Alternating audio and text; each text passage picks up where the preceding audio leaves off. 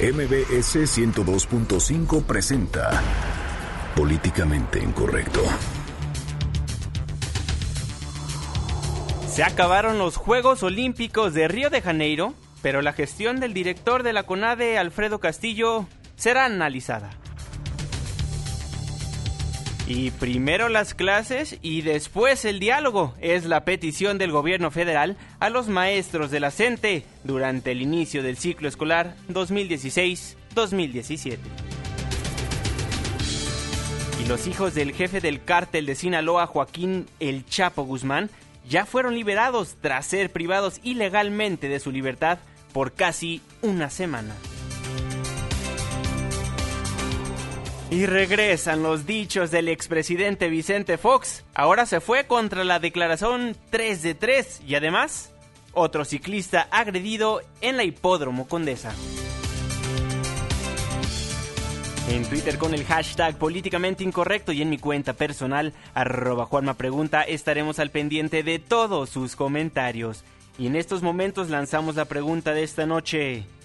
¿Cree que se ha separado de su cargo Alfredo Castillo como titular de la CONADE? Y hoy en Ficción Política, Fernando Canek nos presenta Caminito de la Cente. Bienvenidos, esto es Políticamente Incorrecto.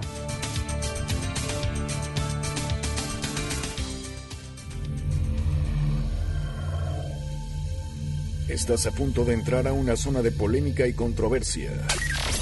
Una zona de discusiones álgidas y análisis mordaz. Estás entrando al terreno de políticamente incorrecto. Entra bajo tu propio riesgo.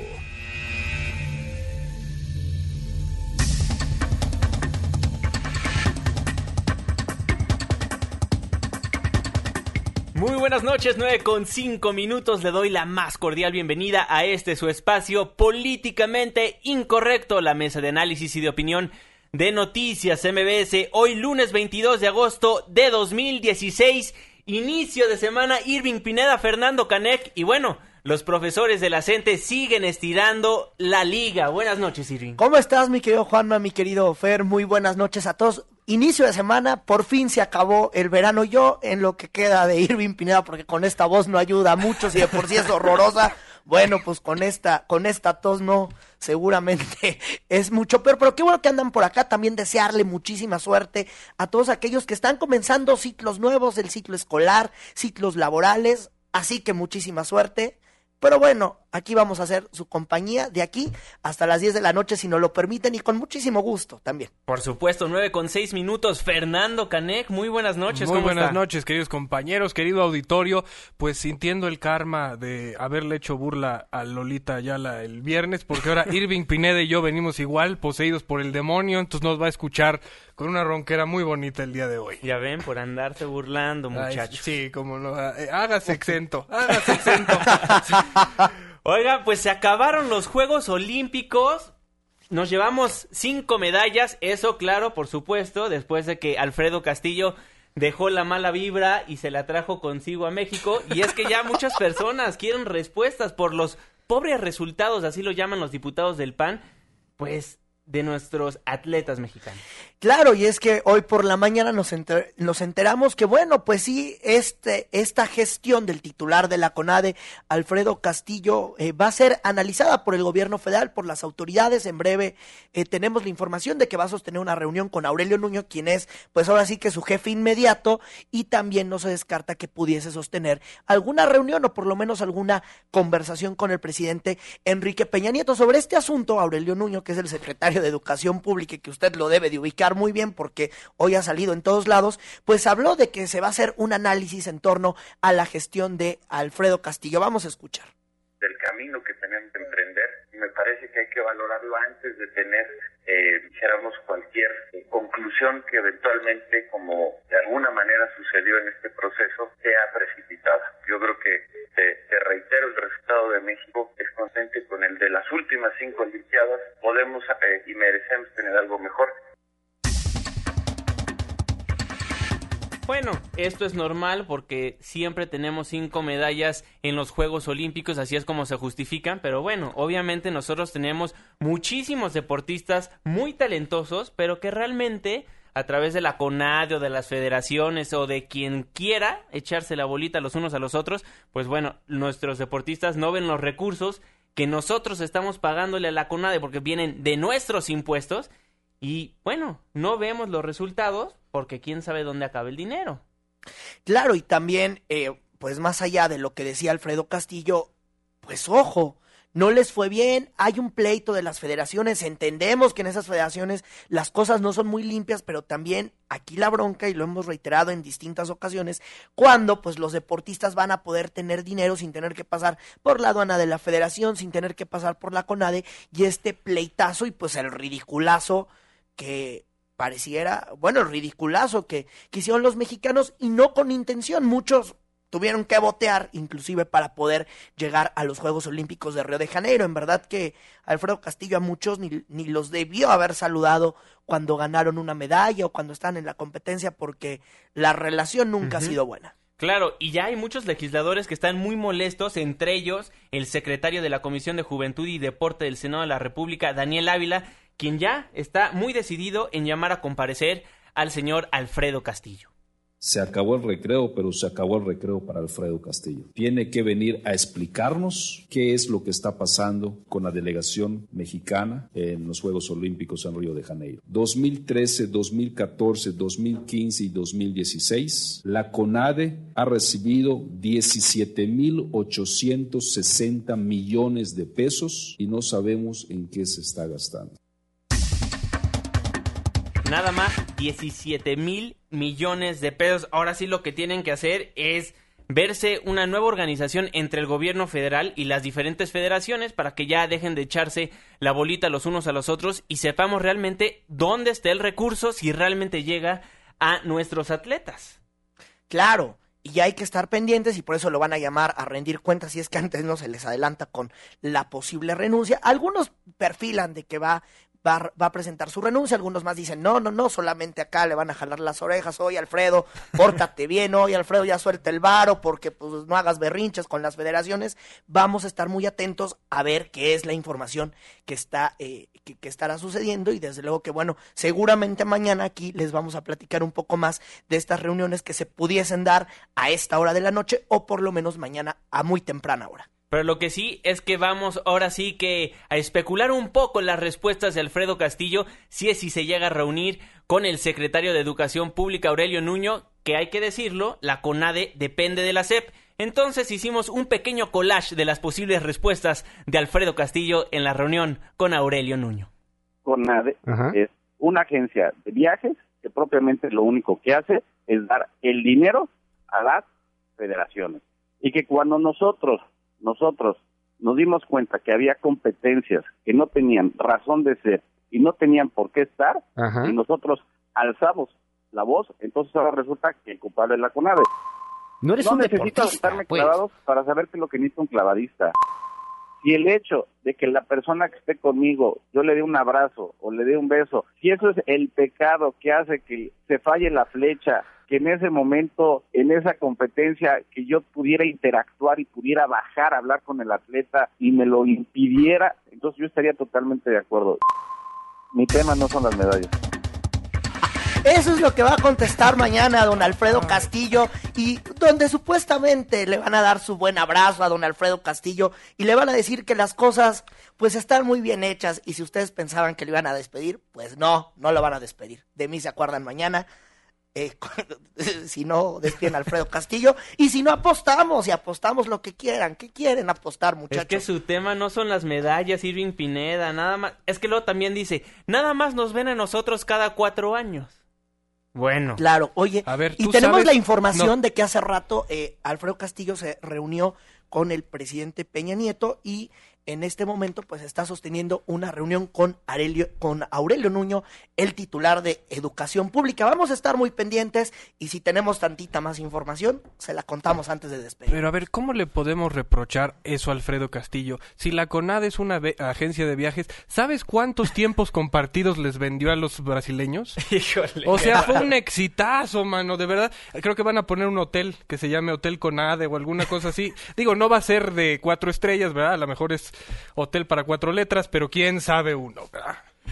9 con 13 minutos y bueno, vaya que dio noticia el día de hoy el secretario de Educación Pública porque como se lo comentamos al inicio del programa, pues iniciaron las clases, iniciaron las clases y bueno, el presidente Enrique Peña Nieto inauguró el ciclo escolar 2016-2017 y bueno, también le mandó un fuerte mensaje a la Coordinadora Nacional de Trabajadores de la Educación. Mensajísimo el que les mandó y fue durante la inauguración del ciclo escolar 2017 donde el presidente Enrique Peña Nieto dijo, bueno, primero las clases, después el diálogo, por lo cual, pues entonces está suspendido. Vamos a escuchar. No habrá más diálogo si no antes garantizamos que las niñas y niños puedan tomar y recibir educación en las aulas donde hoy están cerradas. No habrá más diálogo si no garantizamos que las niñas y niños de México puedan recibir educación. Primero la educación y luego el diálogo.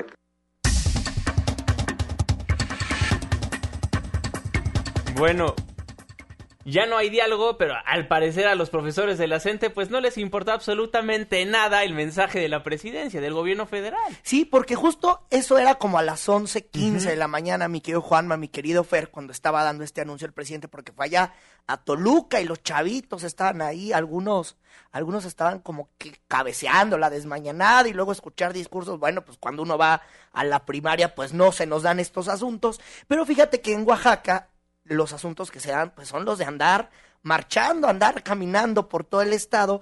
Y fíjate que allá pronunció un discurso Eligio Gómez, quien es uno de los líderes de la CENTE, y esto fue lo que dijo.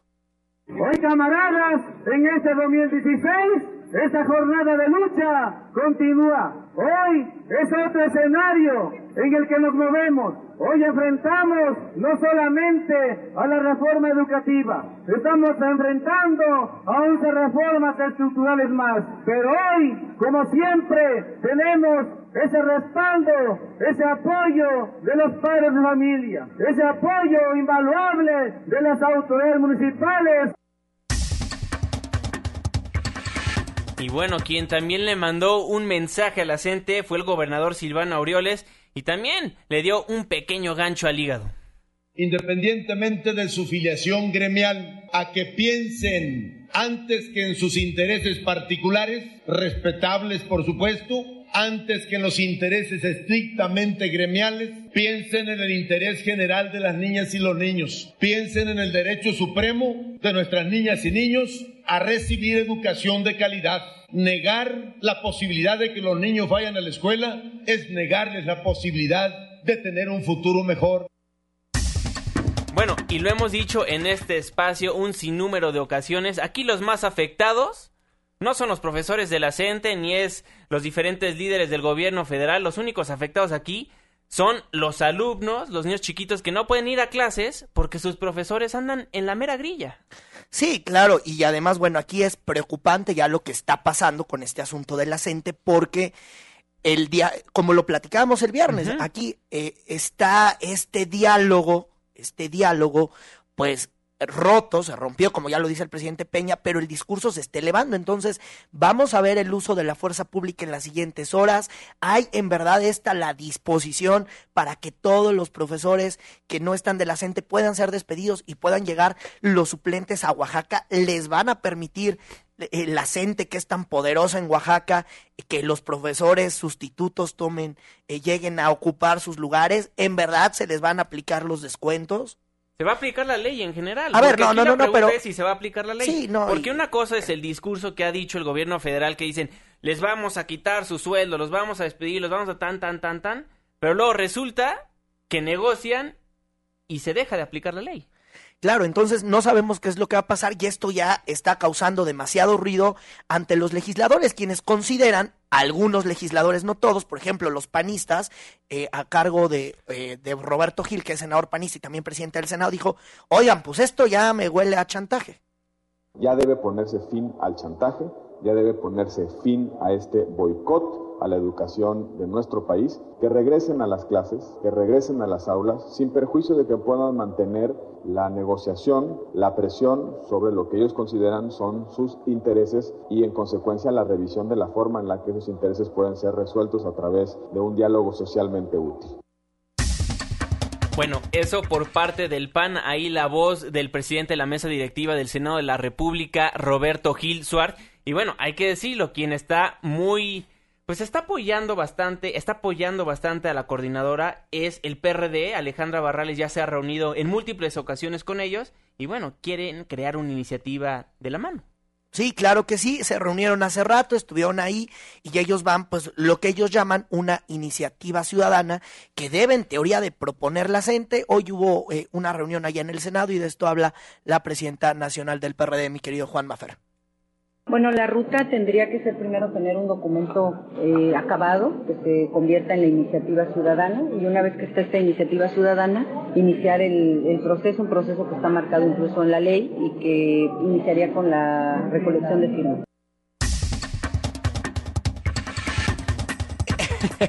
bueno, pues ahí lo que está haciendo el PRD al, al lado de la y bueno, a pesar del llamado del presidente de la República de que sin sin clases, no va a haber diálogo, pues a muchos de los profesores, pues ahora sí que les valió y decidieron marchar el día de hoy y Natalia Estrada nos tiene toda la información. Adelante Natalia, muy buenas noches. Juan Manuel, un saludo para ti y el auditorio tras la advertencia del presidente Enrique Peña Nieto de cancelar el diálogo con la Coordinadora Nacional de Trabajadores de la Educación hasta que regresen a clases. Enrique Enríquez de la sección 9 aseguró que continuarán en pie de lucha hasta que se reinstalen las mesas de diálogo.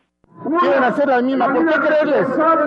¿Por qué creerles cuando no tienen palabra? Hoy decimos nosotros que hemos estado esperando una llamada de gobernación a través de nuestra comisión de mediación y no la obtuvimos. Por lo tanto, esta acción de hoy es para exigir que se abra la mesa de negociación y sigamos trabajando. Hace un año dijeron lo mismo. ¿Por qué creerles? ¿Por qué creerles hoy? Son unos mentirosos. No recuerdan su historia.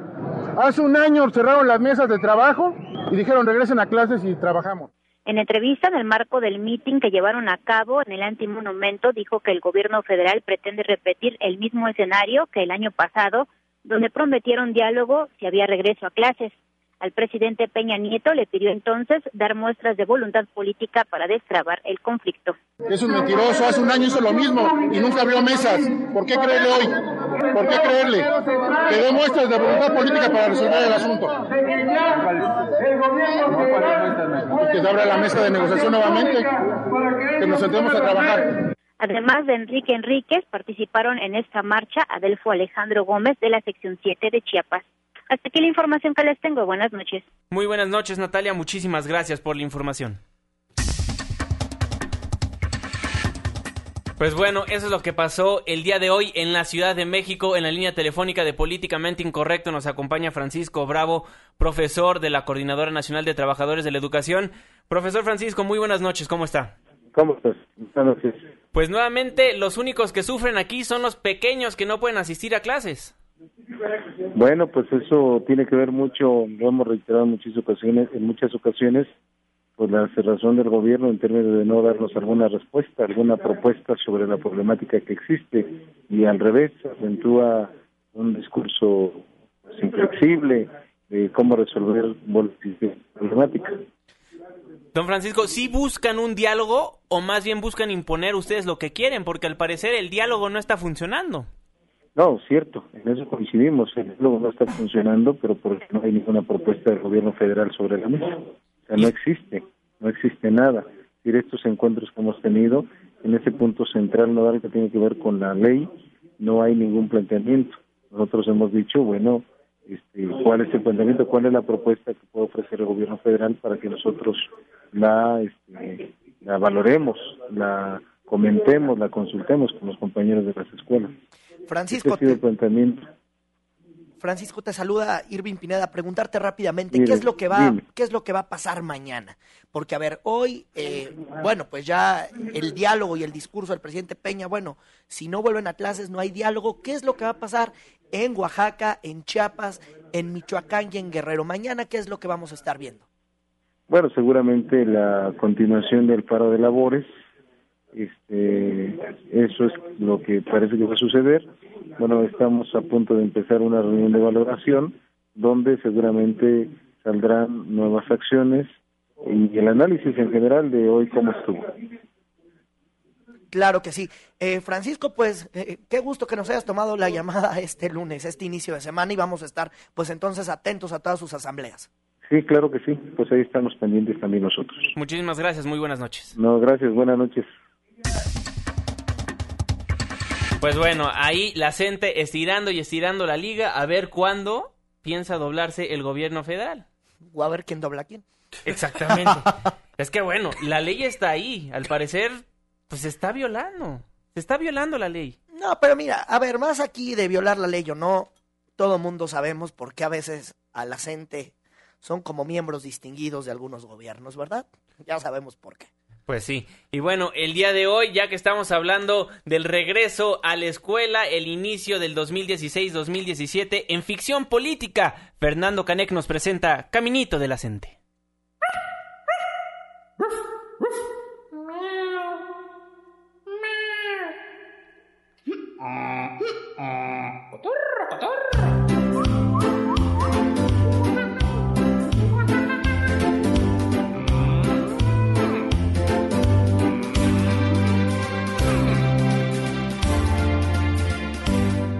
Caminito de la escuela, hoy no lo han de transitar, porque todos los acuerdos se volvieron a estancar. Nos ha dicho el tal Aurelio en su reforma estructural, que aunque sigan las protestas, ni una letra va a cambiar. Y los maestros ya están cansados de tanto marchar. Todas las mesas se han postergado, no hay con quien dialogar. Caminito de la escuela ya lo vienen a bloquear. El nuevo ciclo comienza, pero nadie va a estudiar. Hoy, camaradas, en este 2016, esta jornada de lucha continúa. Hoy es otro escenario en el que nos movemos. Hoy enfrentamos no solamente a la reforma educativa, Entre el gobierno y la gente, todos buscan poner la letra con sangre entra, nada nos va a resolver. Los alumnos han pensado sus estudios validar, pero estudiar sale caro, es más fácil protestar. La situación es falta de comunicación. Ni los maestros ni gobernantes pasan la evaluación. La sociedad por escrito va a exigirle a Osorio Chong que reforme la reforma en pro de la educación, en pro de la educación. Pero eso está cabrón. Pues sí, sí está canijo que pues suceda algo a corto plazo para que estos niños lleguen a ir a la escuela y bueno. A mediano o a largo plazo. Está Híjole. cañón que suceda algo. Punto. Y más si no sabemos qué es lo que se negocia en estas múltiples reuniones que han tenido entre gobernación y la coordinadora, pues bueno, nunca vamos a saber. 9 con 27 minutos, vamos a un corte comercial y regresamos a Políticamente Incorrecto. Opiniones controvertidas. Discusiones acaloradas. Continuamos en Políticamente Incorrecto. Debate con nosotros. Mándanos tu opinión por Twitter con el hashtag Políticamente Incorrecto o a la cuenta arroba Juanma. Regresamos. 9 con 30 minutos, estamos de vuelta en Políticamente Incorrecto a través del 102.5 de su frecuencia modulada. Muchísimas gracias por ser parte del debate en nuestras cuentas de Twitter, arroba Juanma Pregunta. Arroba Irving Pineda. Arroba Fernando Canec. Pues en la línea telefónica de Políticamente Incorrecto nos acompaña Renato Sales, el comisionado nacional de seguridad. Renato, muy buenas noches, ¿cómo está? ¿Qué tal? ¿Cómo están? Muy buenas noches. Gusto saludarlos. Igualmente, bueno, a lo largo de la semana pasada dábamos cuenta de lo que estaba pasando entre el cártel Jalisco Nueva Generación y el cártel de Sinaloa. Y vaya golpe que dio la Comisión Nacional de Seguridad el viernes pasado. Así es una detención muy importante en la del operador financiero del cártel Jalisco Nueva Generación. Les afecta en donde más les duele, que es en sus posibilidades de mover el dinero. Oye, sí, Renato, y él permanece declarando, ¿verdad? Está en Seidó. Te salud, Irving Pineda, sí, Renato. Es. Hay una ampliación del, del término y se encuentra en Seidó, efectivamente. Y, y era un empresario importante, ¿no? Que antes había hecho bancazos y luego resultó que salió bueno para lavar dinero. Bueno, había batido el récord del asalto bancario más importante en la década de los 80, Ándale. ahí precisamente en Jalisco. Había robado 93 millones de pesos. Claro. Oye, Alfredo, y también información importante, y no podemos dejar de preguntarte la que ocurrió este fin de semana cuando un medio de comunicación, para ser precisos, este medio digital Río 12, importante allá, allá en Sinaloa, pues anunció la liberación de los dos hijos de Joaquín Guzmán Loera. ¿Ustedes qué información tienen, Renato? Pues no tenemos información oficial sobre este tema porque si bien se inició una investigación de oficio por parte de la General de la República, no se hizo alguna declaración en particular. Uh -huh. Se sabe por fuentes extraoficiales que así fue, pero no hay nada, digamos, validado ministerialmente. Nada validado ministerialmente. Oye, Renato, y también por la mañana veíamos eh, en algunos periódicos, en la televisión, y me gustaría que me aclararas, ya que estás en este espacio, sí fueron plagiados, de acuerdo a los reportes de inteligencia, los dos hijos, Alfredo e Iván. Efectivamente. Eso sí lo sí, podemos fue. confirmar. Uh -huh.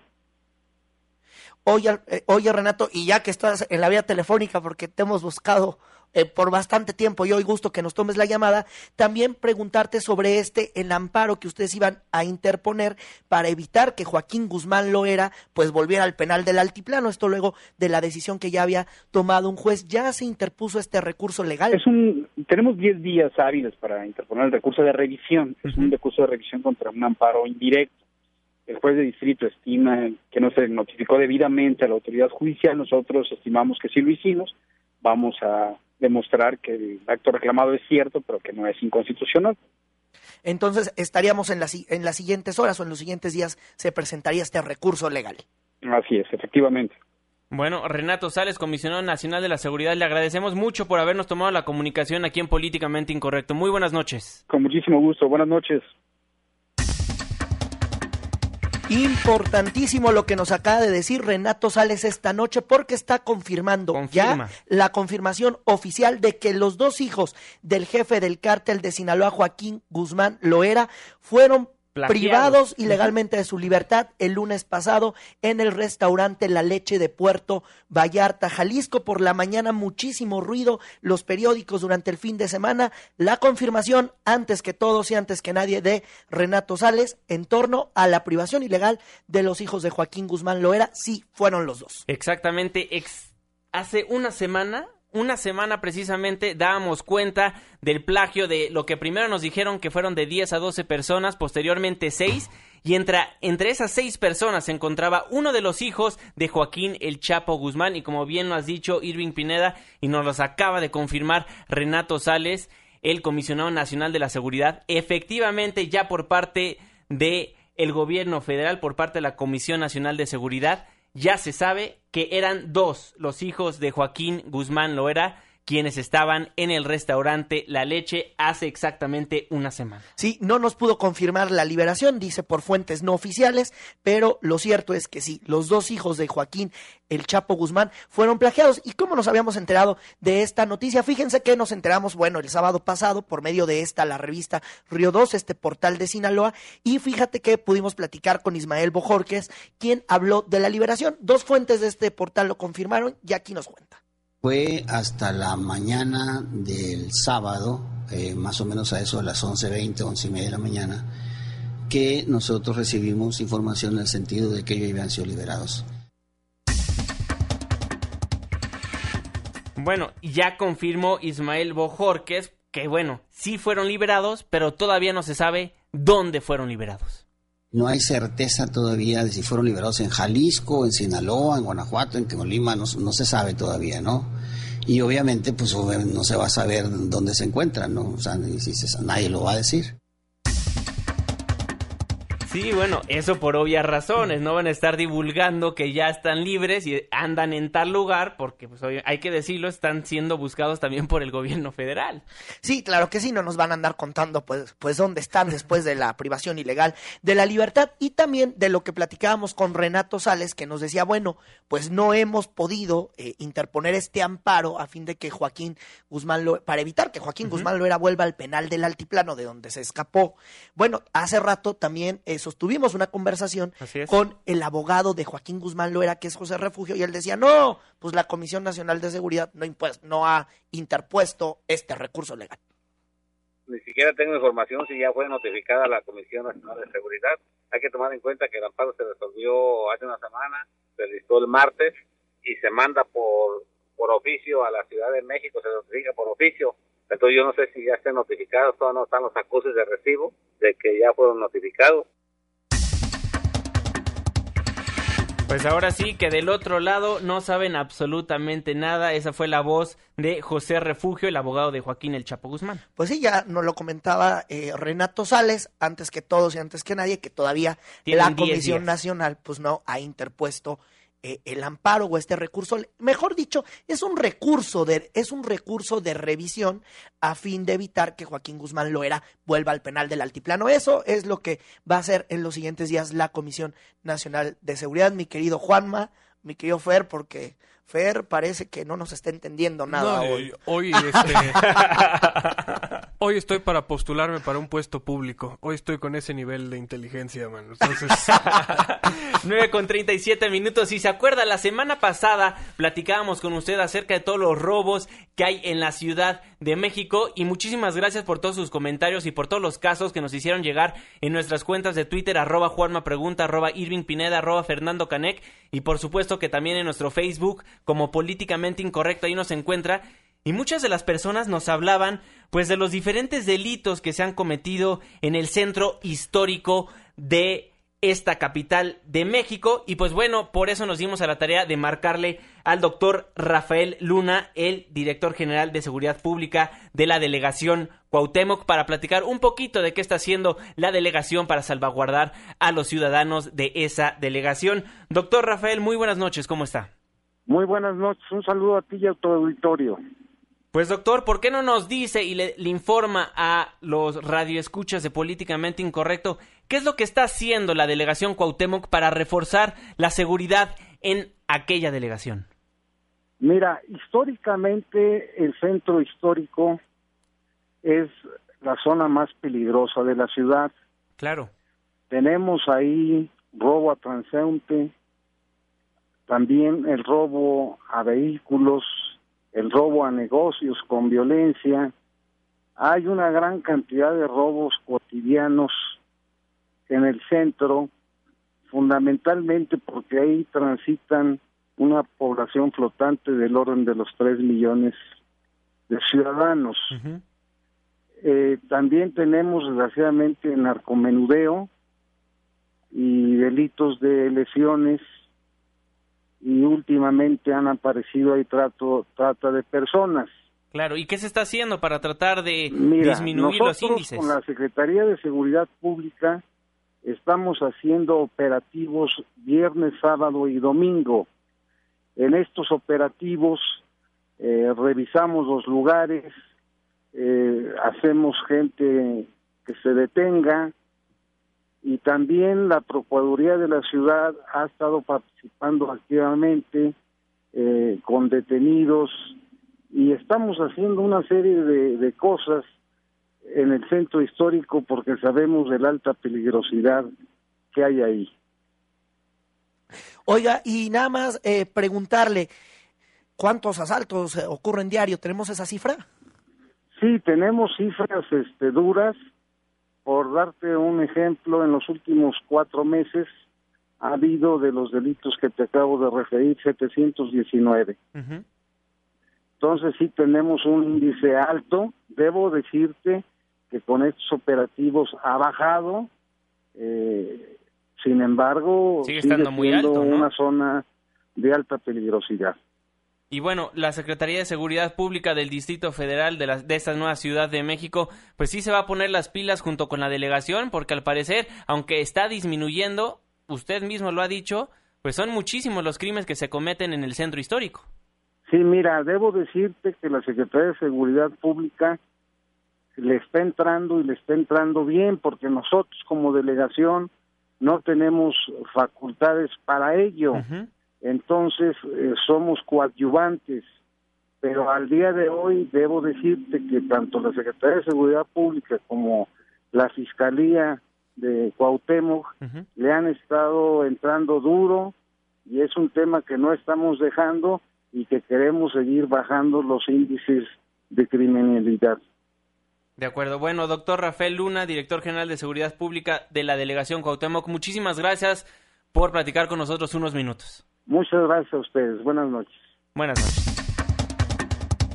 Bueno, ahí el doctor Rafael Luna, eso es lo que están haciendo en la Cuauhtémoc, él mismo lo dice, hay muchísimos asaltos históricamente en, valga la redundancia, en el centro histórico y al parecer hasta ahorita se ponen las pilas para hablar con la Secretaría de Seguridad Pública para decirles, échanos la mano, aquí hay muchos asaltos. No, hombre, y en todos lados no ha, sido, nada. ha sido parte de la respuesta de los amigos del auditorio que nos marcan al 51661025, que nos mandan sus tuitazos. Aquí sí les respondemos. Exactamente, 9 con 42 minutos. Vámonos a una pausa comercial. Al regresar, le tenemos todo lo que está pasando en Morelos porque se están reuniendo los panistas, los diputados panistas, para discutir, pues, qué es lo que van a hacer en el siguiente periodo ordinario de sesiones. 9 con 42. Una pausa. Ya volvemos. Ya vuelve. Políticamente incorrecto. No te vayas, esto apenas se pone bueno. Políticamente incorrecto. Le venimos manejando lo que viene siendo el análisis mordaz e irreverente.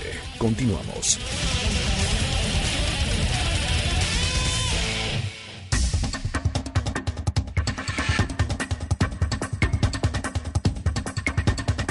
Nueve con 57 minutos, estamos de vuelta en Políticamente Incorrecto. Muchísimas gracias por ser parte de la controversia.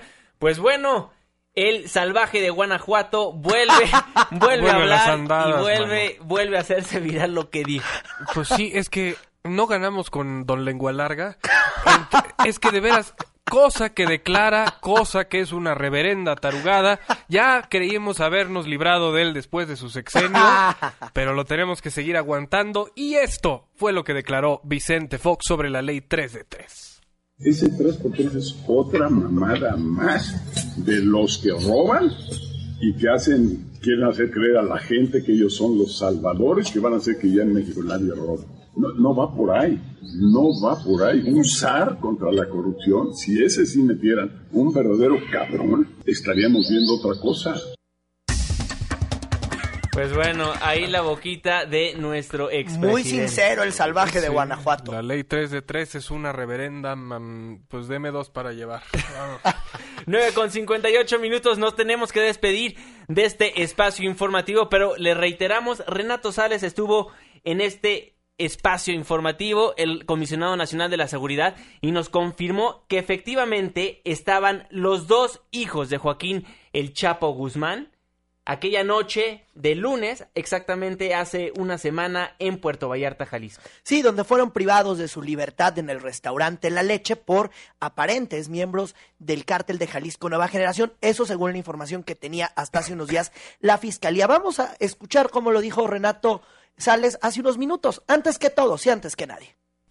Pues no tenemos información oficial sobre este tema porque si bien se inició una investigación de oficio por parte de la General de la República, no se hizo alguna declaración en particular. Se sabe por fuentes extraoficiales que así fue, pero no hay nada, digamos, validado ministerialmente. Nada validado ministerialmente. Oye, Renato, y también por la mañana veíamos eh, en algunos periódicos, en la televisión, y me gustaría que me aclararas, ya que estás en este espacio, si fueron plagiados de acuerdo a los reportes de inteligencia los dos hijos, Alfredo e Iván. Efectivamente. Eso sí lo podemos confirmar. Ahí confirma que los dos hijos de Joaquín El Chapo Guzmán se encontraban en el restaurante La Leche hace exactamente o sea, una semana. Iván Archibaldo y Jesús Alfredo, y con esto se cumple la teoría de que Iván Archibaldo estaba festejando su cumpleaños en ese restaurante de Puerto Vallarta, Jalisco. Exactamente, 10 de la noche en punto. Buenas noches, Irving Pineda. Adiós a todos, se nos acabó el tiempo. Fernando Canek, muy buenas noches. Muy buenas noches, nos vemos mañana. A nombre de todos los que formamos políticamente incorrecto, se despide de ustedes su servidor y amigo Juan Manuel Jiménez. Muy buenas noches. Se apagan las luces. Se cierran las compuertas. Estás dejando la zona más polémica y controvertida de la radio. Políticamente incorrecto. El único programa de análisis y debate que no tiene bozal. Te esperamos mañana de 9 a 10 de la noche por Noticias MBS 102.5.